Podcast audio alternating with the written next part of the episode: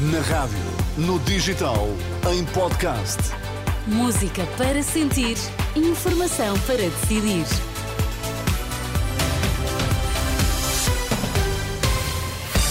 Maria João Costa, bom dia. Títulos em destaque. Bom dia. Dentro de uma hora abrem as urnas nos Açores. Depois da falta dos polícias no jogo Famalicão Sporting, o Ministro da Administração Interna quer ouvir as explicações da PSP e da GNR.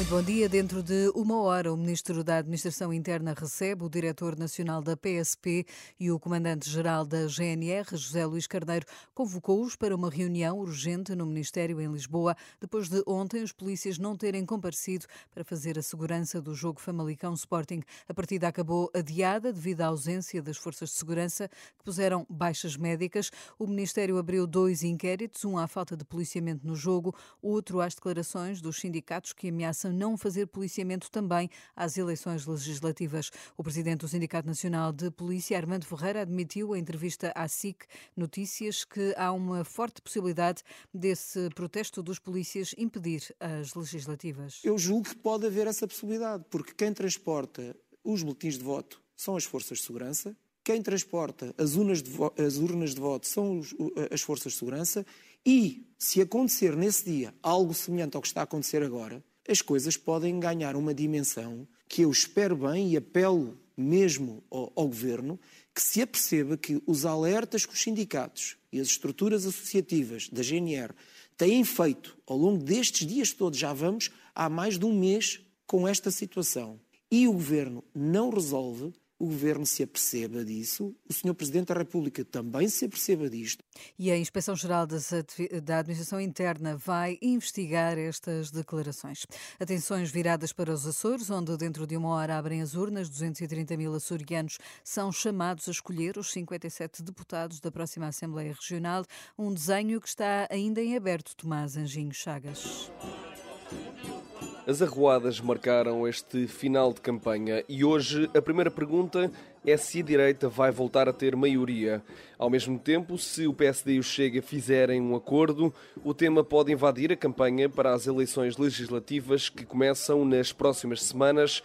Já o PS procura recuperar o poder nos Açores, onde esteve 23 anos de seguida, mas que perdeu em 2020. Estas regionais são também o primeiro teste de fogo para Pedro Nuno Santos. O novo secretário-geral dos socialistas quer mostrar trabalho. Esteve nos últimos dias aqui no arquipélago. Já Luís Montenegro vai mesmo passar aqui a noite eleitoral.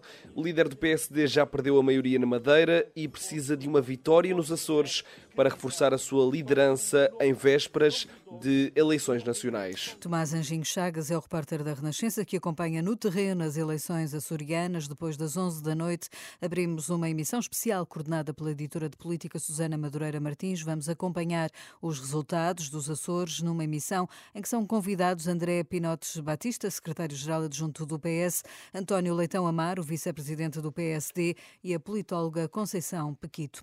O presidente do Instituto Padre António Vieira critica as políticas de acolhimento e integração de imigrantes em entrevista à Renascença e Agência Eclésia. Rui Marques lamenta as demoras, as demoradas filas de espera de imigrantes no aeroporto. Não há acolhimento e integração sem a, a, correspondente eh, estrutura legal de regularização estar a funcionar bem nos prazos devidos. Porque não é aceitável que um Estado não cumpra as regras, nomeadamente os prazos que ele próprio impôs. Rui Marques, numa entrevista que vai poder ouvir esta manhã aqui na antena da Renascença. A Marinha inativou ontem duas granadas de morteiro junto ao Cabo da Roca, em Cascais. A detonação controlada foi levada a cabo por militares do destacamento de mergulhadores. A Marinha alerta para o facto deste tipo de explosivos, embora possam parecer estáveis e seguros, podem estar totalmente funcionais, como se veio a verificar neste caso. Por isso pedem às autoridades que as autoridades sejam sempre chamadas quando é encontrado um engenho deste género. Pinto da Costa apresenta esta tarde a recandidatura à presidência do Futebol Clube do Porto. Se voltar a ser eleito, irá cumprir o 16º mandato.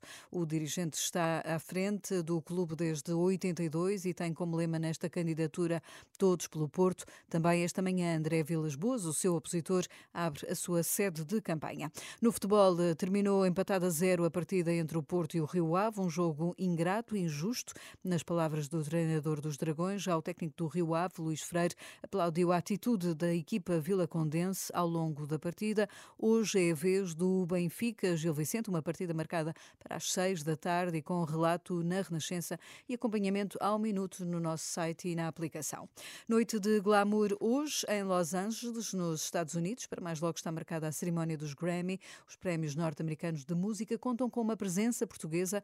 A cantora Maria Mendes está entre os nomeados, é candidata ao Grammy na categoria de melhores arranjos instrumentais e vocais, juntamente com o músico John Beasley, com uma versão da música com que voz do álbum ao vivo Saudade Color of Love. Fique na nossa companhia. Bom dia.